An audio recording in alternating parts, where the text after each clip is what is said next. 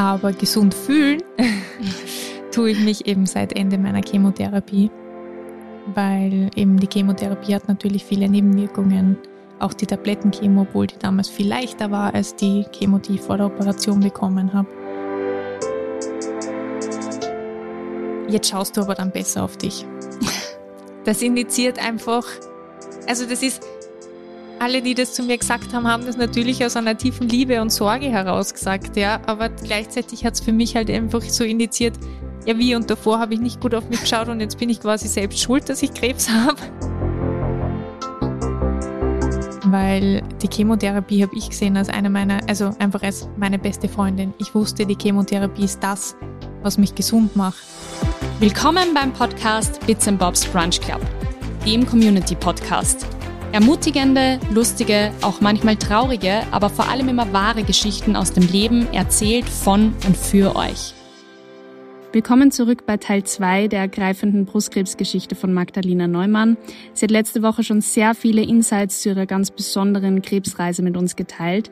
Also falls ihr Teil 1 noch nicht gehört habt, dann empfehle ich euch vorher Teil 1 zu hören und dann mit dieser Folge, also Teil 2, fortzusetzen. Ich glaube, ähm, man kann sich von der Lena ganz, ganz viel mitnehmen.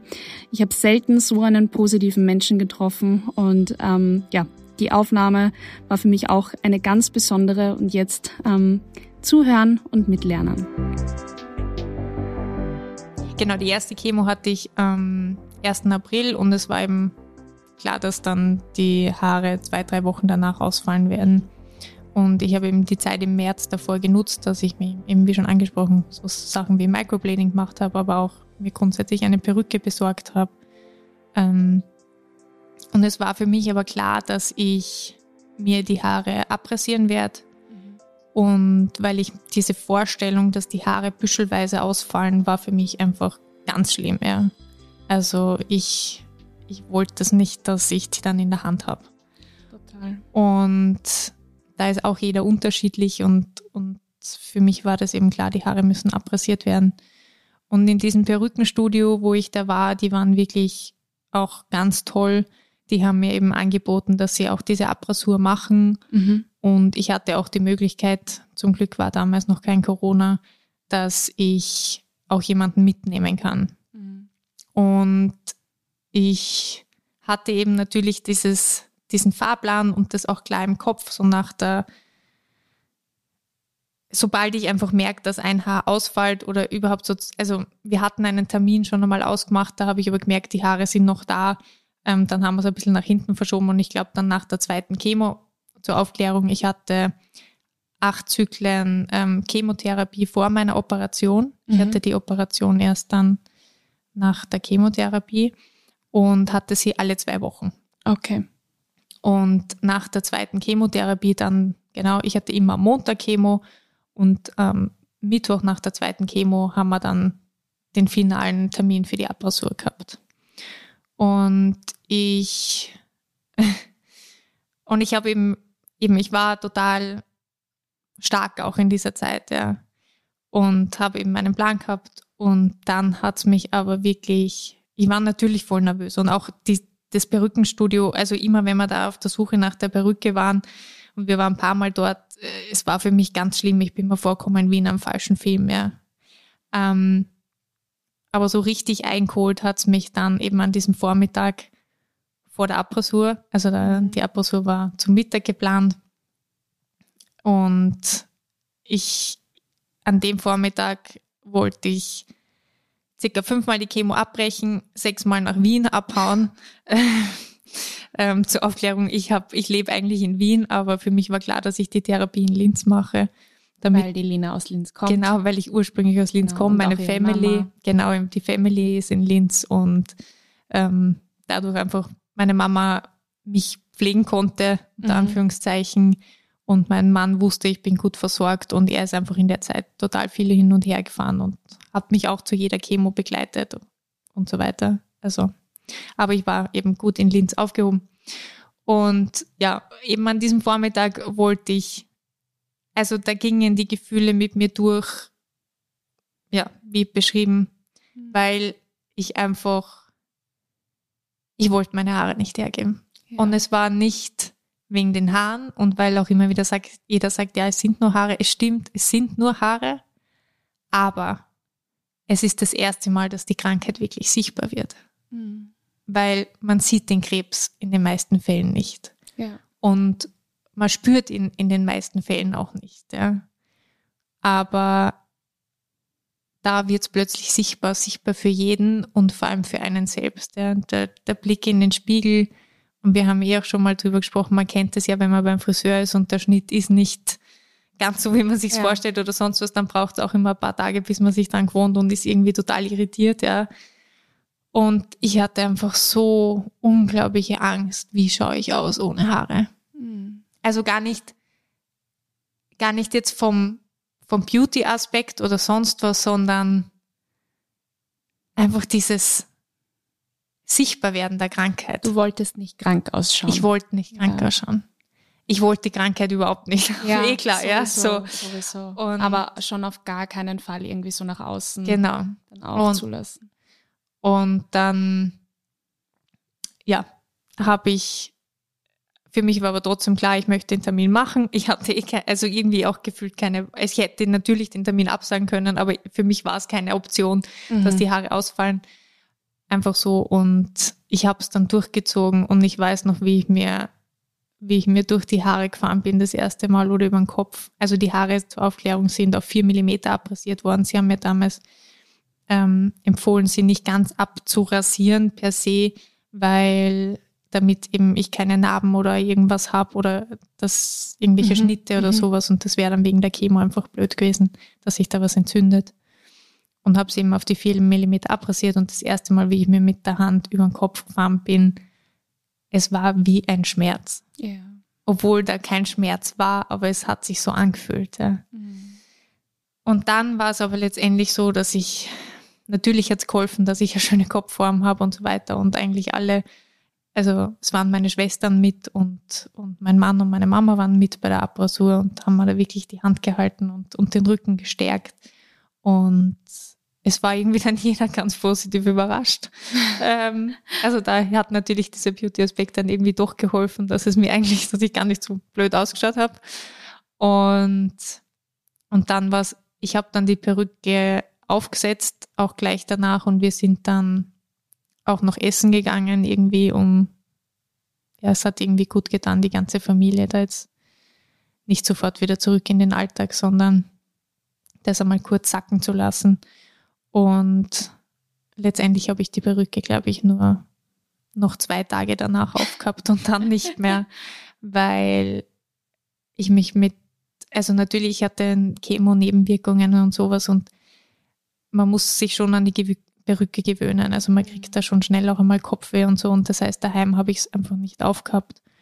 Und ich habe mich ganz viel in den Spiegel geschaut und irgendwann habe ich mich an den Blick gewöhnt.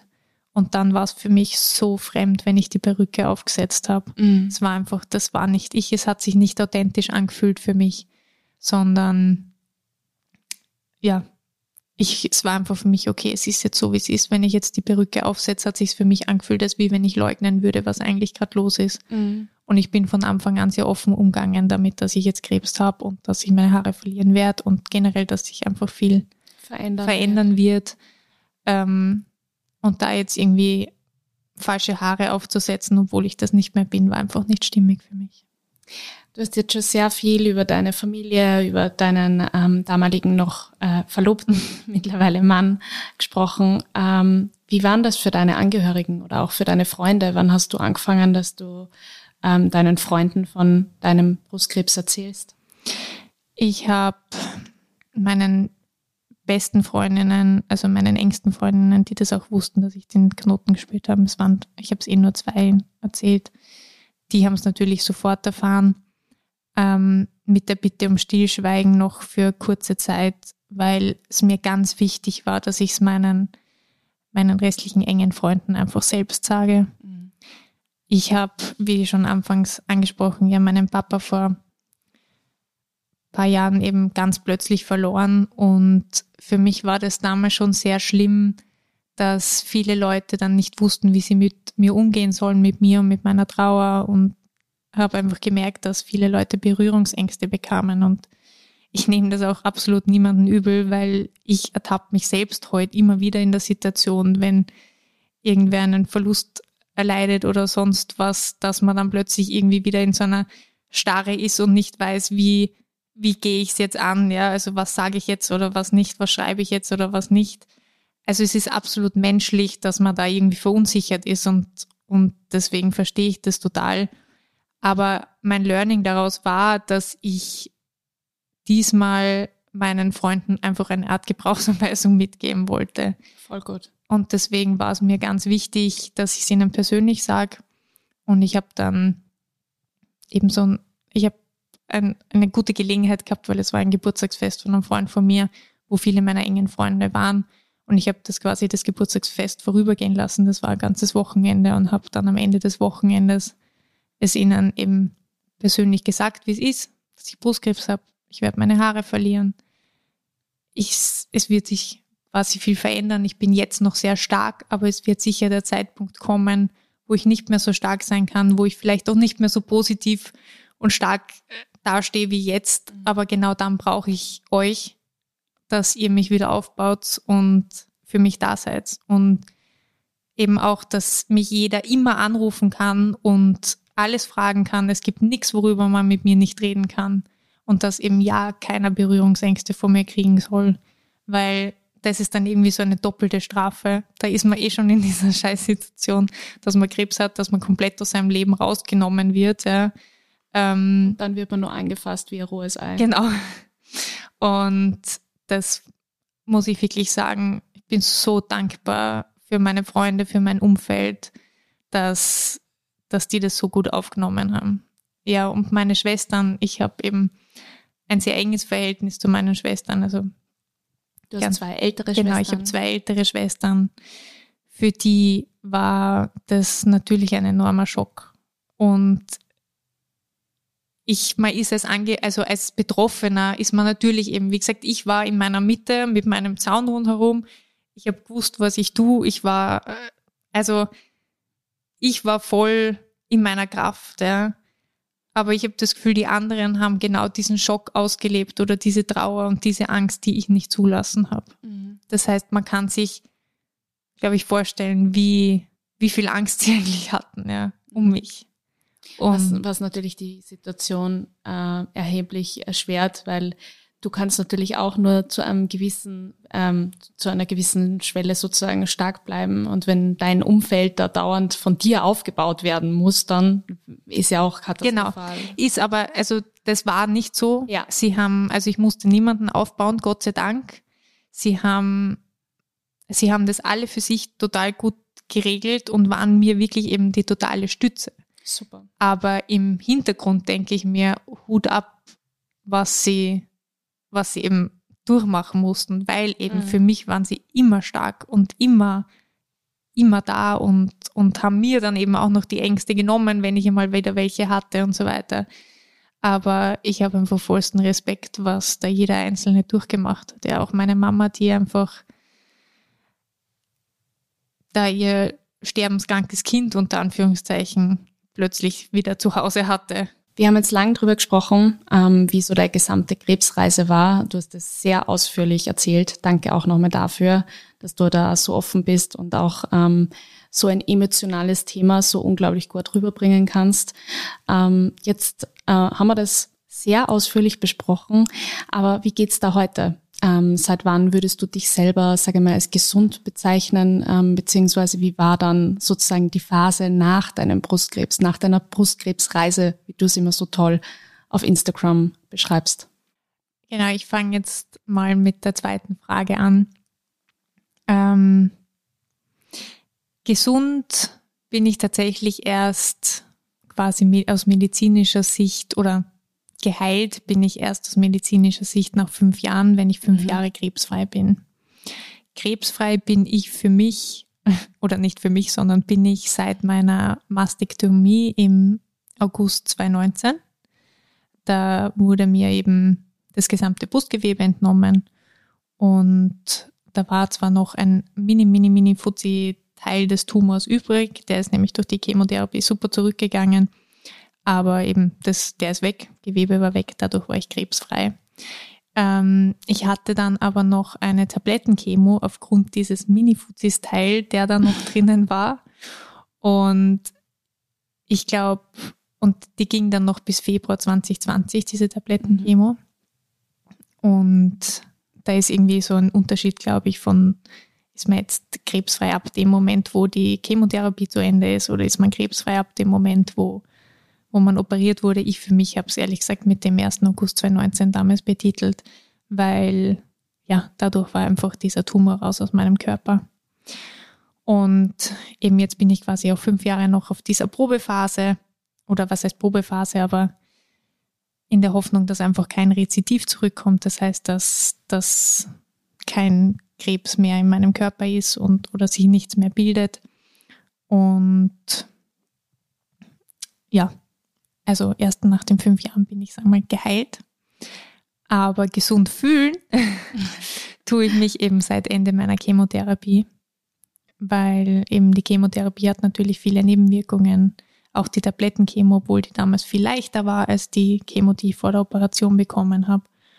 Ähm, aber trotzdem schwächt es einen. Und ich habe dann mir wirklich bewusst Zeit genommen, auch nach Ende der Chemotherapie, um und bin jetzt in kein Angestelltenverhältnis oder so zurückgegangen, sondern für mich war klar, bis Ende des Jahres 2020 gehört die Zeit definitiv mir mhm. und nehme ich mir zum Aufbau, weil eben genau wie du schon angesprochen hast, es gibt dann tatsächlich so ein Leben nach dem Krebs.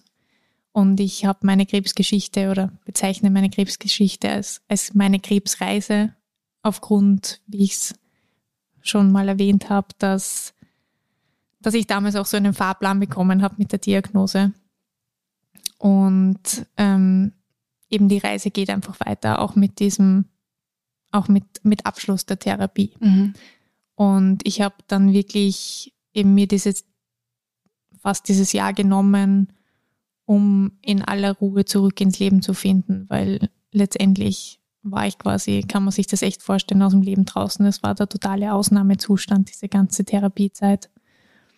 Ähm, also auch körperlich ja. oder primär körperlich, mental hatte ich wirklich das Glück, dass es mir immer sehr gut gegangen ist. Klar, während der Chemo vielleicht mal Situationen, wo ich alles angezweifelt habe. Verständlich. Aber im Großen und Ganzen ging es mir psychisch immer sehr gut. Und ähm, ja, dieses Leben nach dem Krebs ist wirklich noch einmal ein ganzes Kapitel für sich, weil einerseits fängt natürlich dann einmal die Zeit an zu verarbeiten, was da überhaupt passiert ist. Wie ich gesagt habe, ich habe meinen Plan gehabt, ich war total in meiner Mitte damals, ich habe die Kraft gehabt und ich habe mich da echt durchgekämpft. Ja. So dieses große Ziel damals mit der Hochzeit. Ja. Dann kam zwar noch dieser kleine Rückschlag mit der Tablettenchemo, aber im Großen und Ganzen bin ich da einfach durchmarschiert.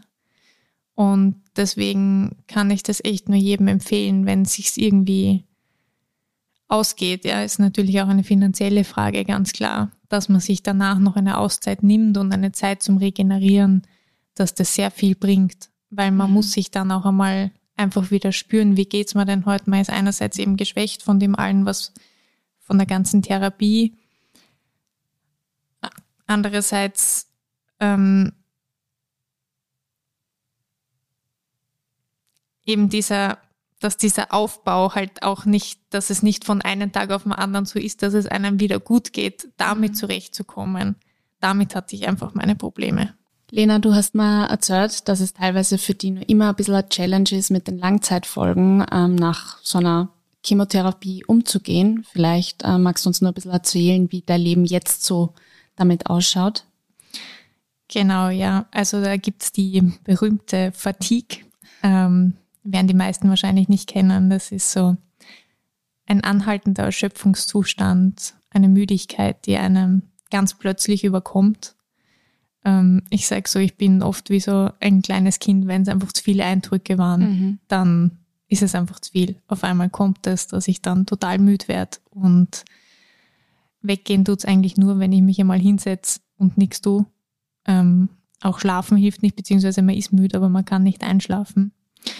Und das war für mich wirklich in dem letzten Jahr nach der Chemotherapie diese große Challenge. Ja, ich bin, ich war ready fürs Leben. Ich war ready, wieder alles anzupacken, wieder einen Alltag zu haben und, und, und. Und habe eben dann eh schnell gemerkt, okay, ich muss mir jetzt noch diese Zeit nehmen und diese Auszeit gönnen, ähm, um einfach meinen Körper jetzt wieder kennenzulernen, meine Grenzen kennenzulernen und was ich eben von meiner Krebsreise da auch mitnehme oder, oder meiner Krebsgeschichte ist einfach nach wie vor dieses, mein Körper zeigt mir meine Grenzen eigentlich so deutlich, nur ich bin früher einfach hardcore drüber gefahren. Mhm. Ich glaube, das ist ein Learning, das ähm, man alle anderen, auch an nicht Krebserkrankte mhm. unbedingt weitergeben sollte. Mhm. Das eigene Körperbewusstsein, ein Körpergefühl zu entwickeln und auch auf den eigenen Körper zu hören. Und wenn der eigene Körper sagt, stopp, aus, bitte äh, tritt einmal ein wenig auf die Bremse, auch einmal darauf zu hören. Genau. Und, ähm, das predigst du ja auch immer. Ja. Deswegen. Genau. Ähm, ja. Na, ich sage das wirklich auch immer wieder und, und ich weiß, wie schwer es einfach ist. Ja, noch dazu, wir sind irgendwie in einer Gesellschaft, wo, wo wir rund um die Uhr auch erreichbar sind, wie auch immer. Ja. Wir mhm. verlernen das leider auf unser Gefühl zu hören und auf unser Körpergefühl. Und das habe ich eben aufgrund der Fatigue, ja, weil da ist es mir einfach so deutlich auch immer wieder gezeigt worden, wenn es zu viel war, auf einmal ging dann plötzlich gar nichts mehr, ja. Und deswegen lerne ich da auch nach wie vor, obwohl ich schon, glaube ich, viele Schritte weitergekommen bin, aber nach wie vor lerne ich da, wo sind meine Grenzen und wirklich darauf zu hören. Und ich sage auch immer, mein Leben ist seit meinem Krebs langsamer geworden, aber deswegen nicht schlechter. Sehr schön gesagt. Vielleicht magst du auch ein bisschen teilen, was du jetzt beruflich machst. Ähm, du hast ja eigentlich einen sehr besonderen Weg gewählt für dich und bist jetzt mittlerweile selbstständig sogar. Mhm. Ähm, wie hat sich das entwickelt? Ähm, hast du da auch, um vielleicht die Frage abzuschließen, ähm, diese Kraft, die du jetzt versuchst in deiner in deinem beruflichen Umfeld weiterzugeben, ähm, hast du da was aus deiner Krebsreise mitnehmen können? Ja, also ich habe ursprünglich Wirtschaftsrecht studiert und habe damals vor meiner Diagnose eben auch noch in dem Bereich eigentlich Job gesucht habe aber während meines Wirtschaftsrechtsstudiums schon begonnen mit einer Coaching-Ausbildung, also die Ausbildung zum Lebens- und Sozialberater, weil ich immer schon der Typ Mensch war, der sich einfach gern mit den Herzensangelegenheiten der Menschen beschäftigt hat. Das hat mich einfach angesprochen und da ist auch mein Herz aufgegangen. Und ich habe dann eben in diesem Jahr nach der Chemotherapie, also 2020, für mich gemerkt, dass meine mein Weg eigentlich der ist, dass ich mit Menschen arbeite und habe der Juristerei sozusagen den Rücken gekehrt und für mich beschlossen, dass ich mich selbstständig machen werde als Coach und bin eben jetzt ähm, eben Lebens- und Sozialberaterin und Mediatorin und Paarberatung, also Coaching, Paarberatung, Mediation ist sozusagen mein, meine Expertise. Und meine Krebsgeschichte spielt da natürlich eine große Rolle, weil inzwischen sehe ich es einfach wirklich total als eine meiner großen Ressourcen, aus denen ich da schöpfen kann. Mhm. Ich merke auch, es kommen immer wieder Leute zu mir, die entweder selbst einen nahen Angehörigen verloren haben oder mit jemandem zu tun, also jemanden im Umfeld haben, der eben auch eine lebensbedrohliche Krankheit wie Krebs hat oder die selber irgendwie betroffen sind auf irgendeine Art und Weise, weil sie sich von mir einfach abgeholt fühlen. Mhm. Und ich muss sagen, ich habe die Erfahrung auch selbst gemacht mit Psychoonkologen, nicht mit allen, aber trotzdem, dass ich mich oft nicht hundertprozentig verstanden gefühlt habe. Mhm. Es passiert innerlich so viel mit einem, wenn man sowas durchmacht und oft kann man es auch nicht unbedingt in Worte fassen und diese klassischen Fragen, die man dann oft in einer Psychotherapie oder sowas erlebt, haben, haben für mich einfach nicht gepasst, weil ich vielleicht auch einfach aufgrund meiner Ausbildung, die ich schon hatte und meines Wissensstandes, ich weiß nicht, ich, ich war einfach, ich habe mir einfach, ich habe auch meine Diplomarbeit damals über das Thema die Begleitung von Brustkrebspatientinnen geschrieben. Ähm, oder Brustkrebspatienten gibt ja auch Männer, die Brustkrebs haben können. Ähm, um eben da wirklich meine Erfahrungen mit einfließen lassen zu können. Auf emotionale Art und Weise, ja. Mhm. Jetzt nicht wissentlich, weil jeder darf seinen Weg gehen, wie er ihn, ihn geht. Ja, auch nur weil ich so offen damit umgegangen bin, sage ich nicht, dass jeder damit offen umgehen muss ja. oder wie auch immer. Ja, es darf jeder es so machen und, und mit seiner Krankheit umgehen oder es tun oder Chemotherapie machen oder auch nicht. Ja, das ist wirklich hoch individuell und, und äh, jeder Weg ist da für mich okay. Ähm, aber eben auf emotionale Art und Weise weiß ich natürlich, was das alles bedeutet.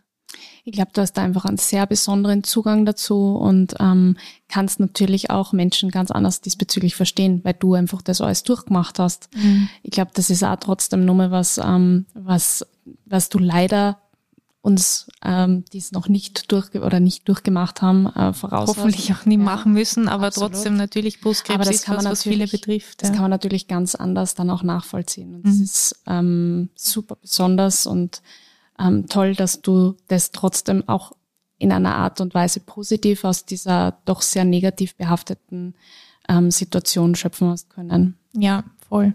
Also da bin ich ich wirklich, ich habe auch vor kurzem einen Instagram-Post dazu geschrieben. Ja, es, es war für mich auch dieses Jahr, habe ich nochmal so einen, einen Loslösungsprozess ähm, durchgemacht, dass ich es auch wirklich mit meinem 30. Geburtstag mhm. habe ich für mich beschlossen, ich, also nicht unbedingt beschlossen, sondern das kam wirklich so aus dem Tiefinneren auch heraus mit, hey, in meinen 20ern, ich habe echt Unglaubliches erlebt. Ja. Ich ähm, lasse die Shit, die 20s genau. quasi.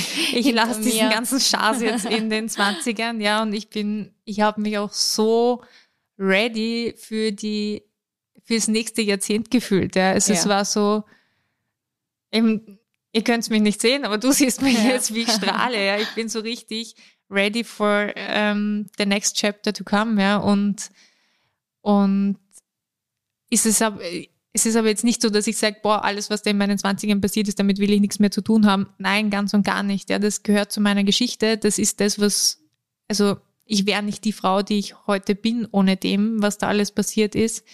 Ich finde, ich habe es auf meine Art und Weise auch wirklich sehr gut gemacht. Ja. Ähm, ich habe natürlich das Glück, dass mir das in die Wiege gelegt worden ist, dass ich ein sehr positiver Mensch bin. Trotz positiv, also ich, mein Instagram-Account heißt ja auch Positivity. Ja. Für mich heißt aber positiv nicht, dass man zwanghaft alles sich schönreden muss. Nein, mhm. man darf weinen, man muss weinen, finde ich sogar, ja, ja oder das alles Meinung. rauslassen. Aber eben was ich halt geschafft habe, ist, und das nehme ich auch heute noch so mit und das kommt auf, aus meiner Krebsreise, da hat es mir einfach noch mehr gezeigt. Ja, viele schon bei dem Tod damals bei meinem Papa, aber da dann noch einmal dieses, ja, ich darf wütend sein, ich darf traurig sein, ich darf Angst haben und so weiter, ja. Und das gehört auch dazu, aber die Kunst ist es dann in diesen Gefühlen einfach nicht zu verharren und drinnen zu bleiben, sondern dann wieder auszusteigen. Und mhm. da ist einfach, was ich da so massiv auch gelernt habe, ist die Dankbarkeit. Mhm. Und, und die Dankbarkeit ist einfach mein persönliches ähm, Asset, wie ich mich immer wieder auch raushol aus gewissen Dingen, wenn es mir mal nicht so gut geht. Und diese Dankbarkeit habe ich wirklich auch erst mit meiner Krebsgeschichte gelernt. Diese Krebsgeschichte kann man übrigens auch in einer Art Bilderstory eben auf der Lena ihrem Instagram-Account sehen. Ähm, da zahlt sich auch wirklich aus, einmal zurück zu scrollen ähm, auf die älteren Postings. Sie hat das sehr ausführlich und sehr, ja, sehr ähnlich wie jetzt auch sehr ehrlich und äh, offen über ihre Krebsreise kommuniziert, kommuniziert aber auch über ihre jetzige Lebens- und Sozialberaterrolle. Ähm, also unbedingt ihr auf at ähm, Positivity bei Magdalena Neumann, wenn ich mich richtig entsinne genau, mit ja. den Unterstrichen. Ich werde es aber auch in den Shownotes noch verlinken, äh, folgen und ähm, wie gesagt auch einmal zurückscrollen und äh, sich diese sehr ehrlichen Postings, die auch hin und wieder zu Tränen rühren, durchlesen. Also mir hat wirklich die ein oder andere Caption, ich habe es immer wieder mal dazu geschrieben, auch echt zu Tränen gerührt. Mhm. Ähm, abschließend ähm, würde ich gerne mit der Lena noch was durchbesprechen, was, glaube ich, egal ob jetzt angehörig oder ähm, selbst in einer Situation, die eben die Lena gerade bes be beschrieben hat, Ähm, Angehörige tun sie natürlich auch unglaublich schwierig mit so einer Situation oder auch vielleicht nicht unbedingt nur Angehörige, auch Freunde oder wenn man eben von so einer ähm, sehr bewegenden und traurigen Geschichte hört. Ich glaube, ähm, die Lena kann wahrscheinlich ein Buch äh, drüber schreiben von Dingen, die man eigentlich als Krebspatient nicht unbedingt hören möchte. Ähm, vielleicht kannst du da jetzt mal einhaken, was sind denn so Dinge, wo du sagst, ähm, das sollte man einfach anders formulieren oder möchtest du jemanden, der vielleicht in einer ähnlichen Situation ist, sei es, weil er Angehöriger ist, sei es, weil er vielleicht selbst davon betroffen ist, sei es, weil ein Freund, äh, ein guter Freund von mir ähm, vielleicht irgendwie in einer Situation ist und mit einem Krebspatienten zu tun hat. Was sind so Dinge, die du solchen Menschen einfach gern mitgeben möchtest, damit sie einfach besser mit so einer Situation umgehen oder vielleicht auch das Richtige sagen, sofern mhm. es da überhaupt das Richtige unter Anführungszeichen gibt. Ja, also jetzt für wirklich Betroffene, denen möchte ich einfach mitgeben, es geht vorüber und alles wird gut. Mhm. Das ist sowas, was sind Sätze, die mich, die mich sehr begleitet haben. Ähm, dann für Angehörige ja, oder auch fürs Umfeld. Was so Sätze waren, die mich oft wirklich, ähm, die einfach was mit mir gemacht haben, ja, waren zum Beispiel, es ist alles nicht so schlimm. ja, es gibt natürlich auch immer noch Fälle, wo es noch schlimmer ist, das stimmt. Und aber wenn ich gerade, wenn es mir gerade nicht gut geht, dann dann geht's mir halt gerade nicht gut, mhm. ja. Und, und es ist alles nicht so schlimm, entmutigt einem dann ein bisschen ja. oder ist irgendwie deprimierend oder auch, na, die Heilungschancen bei Brustkrebs sind eh schon so gut. Ja, Gott sei Dank, es stimmt. da kann ich nur zustimmen. Es stimmt total. Und ich glaube, wenn ich jetzt gerade in einer Situation bin, wo ich wirklich voll Angst habe, ob das alles wird, ähm, ja, wobei selbst da nicht. Das, es ist irgendwie so, ich mache trotzdem gerade eine Chemotherapie durch und eine Krebstherapie. Und Gott sei Dank sind die Heilungschancen gut, aber es, der Prozess und der Weg dorthin ist trotzdem hart. Ja. Mhm. Oder jetzt schaust du aber dann besser auf dich. Das initiiert einfach, also das ist, alle, die das zu mir gesagt haben, haben das natürlich aus einer tiefen Liebe und Sorge heraus gesagt, ja, aber gleichzeitig hat es für mich halt einfach so initiiert, ja wie und davor habe ich nicht gut auf mich geschaut und jetzt bin ich quasi selbst schuld, dass ich Krebs habe. Also ähm, nein, natürlich nicht. Und das ist das nächste mit der Schuld oder äh, so ein Satz so gibt natürlich auch viele. Ich meine, ich war natürlich auch in diesem Setting mit meiner Ausbildung und so weiter, wenn dann, wenn dann wer gefragt hat, na und weißt du, was es für einen psychischen Auslöser hatte, dass du jetzt Brustkrebs hast oder dass du jetzt Krebs bekommen hast? Das ist auch sowas. Es gibt, es, es spielen, glaube ich, bei Krebs ganz viele Faktoren zusammen. Ähm, aber das ist letztendlich leider Gottes trotzdem einfach Schicksal und Pech und hat ja. nichts mit Schuld zu tun. Und all diese Fragen, da muss man sich einfach wirklich auf die Zunge beißen und vielleicht kurz reinfühlen, könnten die vielleicht indizieren, dass jetzt der glaubt, dass er selbst schuld ist und diese Schuldfrage, die kommt, glaube ich, bei jedem, der in so einer Situation ist einmal auf und das ist natürlich eine Frage, die absolut in die Abwärtsspirale führt. Einfach diese Warum-Fragen, aus denen sollte man schauen, dass man ganz schnell wieder rauskommt. Eben mein Tipp einfach über die Dankbarkeit. ähm, aber deswegen so Fragen helfen dann natürlich nicht. Oder ganz schlimm oder schlimm war für mich zum Beispiel auch dieses, na, die Chemotherapie ist Gift weil die Chemotherapie habe ich gesehen als eine meiner, also einfach als meine beste Freundin. Ich wusste, die Chemotherapie ist das, was mich gesund macht. Und ähm, ich habe mich dafür entschieden und daher hat mich einfach das dann echt irritiert und irgendwann sogar mal echt eine schlaflose Nacht ähm, gekostet, weil ich dann plötzlich in der Nacht im Bett gelegen bin und mir dachte, okay, shit, vielleicht stirb ich jetzt an der Chemotherapie und nicht an einem Krebs. Ja und habe das dann irgendwie in einem schwachen Moment alles total hinterfragt und einfach nur, weil irgendwer mir den Respekt weisen wollte und mir eigentlich was, ein Kompliment machen wollte, wie toll es ist, dass ich das aushalte. Mhm. Ähm, aber es hilft nicht zu sagen, wenn dir irgendwer sagt, du nimmst da Gift. Nein, es ist deine, dein Lebenselixier letztendlich. So toll, dass du das so sehen kannst. Ähm, Vielleicht zu guter Letzt, bevor wir diese sehr lange Folge, wahrscheinlich werden es eh zwei werden, ähm, äh, beenden. Ähm, die Lena macht sehr oft, ähm, ich glaube eigentlich jedes Monat, immer am ersten des Monats, machst du auch darauf aufmerksam, dass man auch als junge Frau ähm, unbedingt regelmäßig die Brüste abtasten lassen sollte oder selbst ähm, abtasten sollte. Ähm, ich glaube, das ist auch eine ganz wichtige Message, die ähm, wir gern mit dieser Folge einfach an alle da draußen, an alle Frauen, die das hören, auch einfach weitergeben möchten. Ähm, dass man das unbedingt regelmäßig machen genau. sollte, unbedingt regelmäßig zur Frauenärztin gehen sollte. Genau. Einmal im Jahr ist, glaube ich, äh, ein Muss.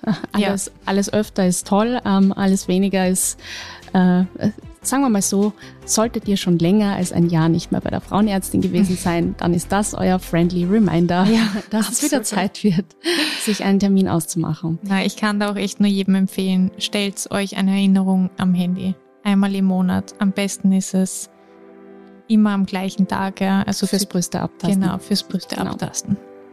Ja, ganz wichtig unbedingt nicht vergessen und auch auf keinen Fall ähm, auf das zu schieben, ach, ich bin doch eher zu jung. Die Lena ist der beste Beweis und ähm, sitzt mir Gott sei Dank heute gesund gegenüber. Und ähm, ich bedanke mich auf diesem Weg jetzt einfach, äh, dass du deine Geschichte heute so ehrlich und so ausführlich mit uns geteilt hast. Ich glaube, dass jeder was daraus mitnehmen kann. Ähm, danke an dieser Stelle und euch ähm, danke fürs Zuhören und bis zum nächsten Mal. Ciao, Lina. Tschüss. Danke.